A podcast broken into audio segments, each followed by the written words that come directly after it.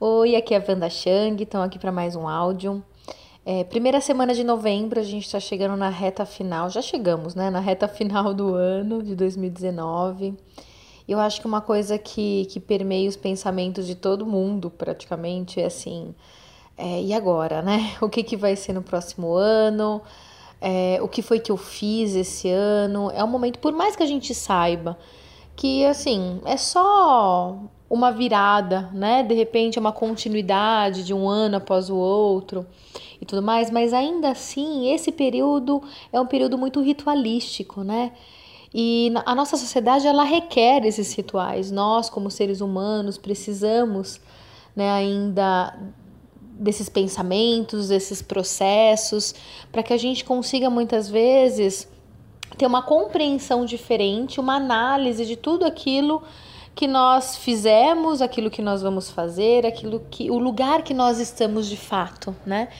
Então, esse é o momento acho da gente começar a, a fazer essas reflexões a questionar muitas vezes também qual foi o nosso papel, qual é ainda o nosso papel na nossa sociedade, na nossa própria vida, na vida das pessoas que estão à nossa volta, família, enfim, o, em todos os, os ambientes né, e os papéis que nós assumimos é, ao longo do dia a dia. Então nós temos sempre vários papéis. Temos papel profissional, temos o papel familiar, papel dos nossos relacionamentos, sejam eles quais forem, né? Se você é casado, se você é, é solteiro, é, se você tem um papel com seus amigos.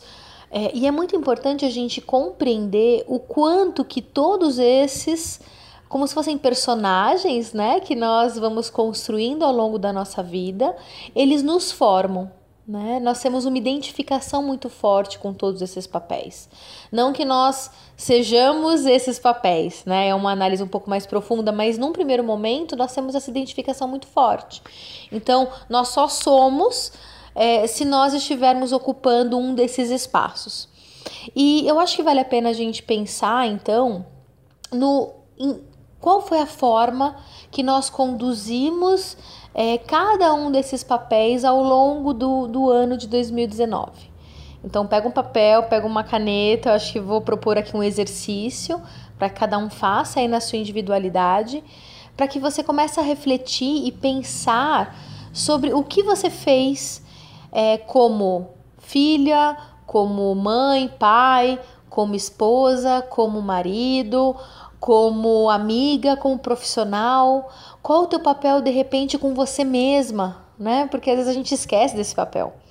É, se você tem um hobby, se você conseguiu dar atenção para você da forma como você deveria, que você poderia ao longo desse ano.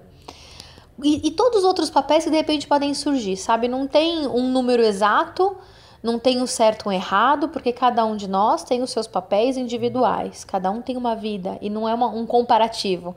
Né? Os papéis eles não são iguais, nunca.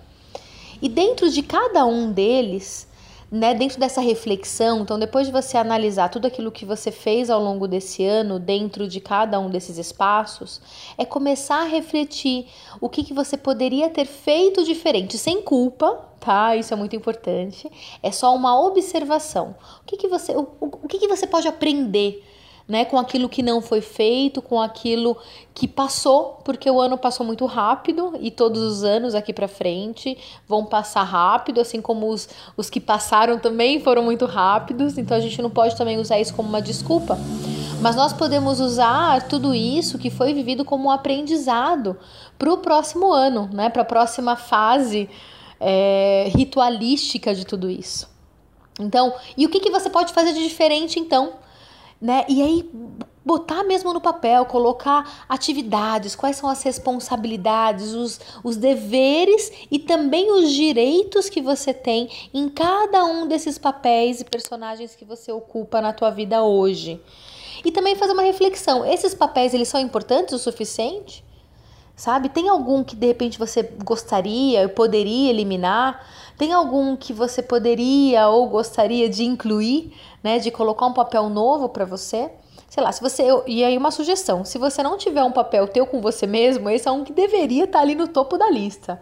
Então, primeira meta para 2020 ter mais tempo para você, né? Isso, isso tem que ser, acho, uma premissa quando a gente fala de autoconhecimento, quando a gente fala de autodesenvolvimento e de uma vida com sentido.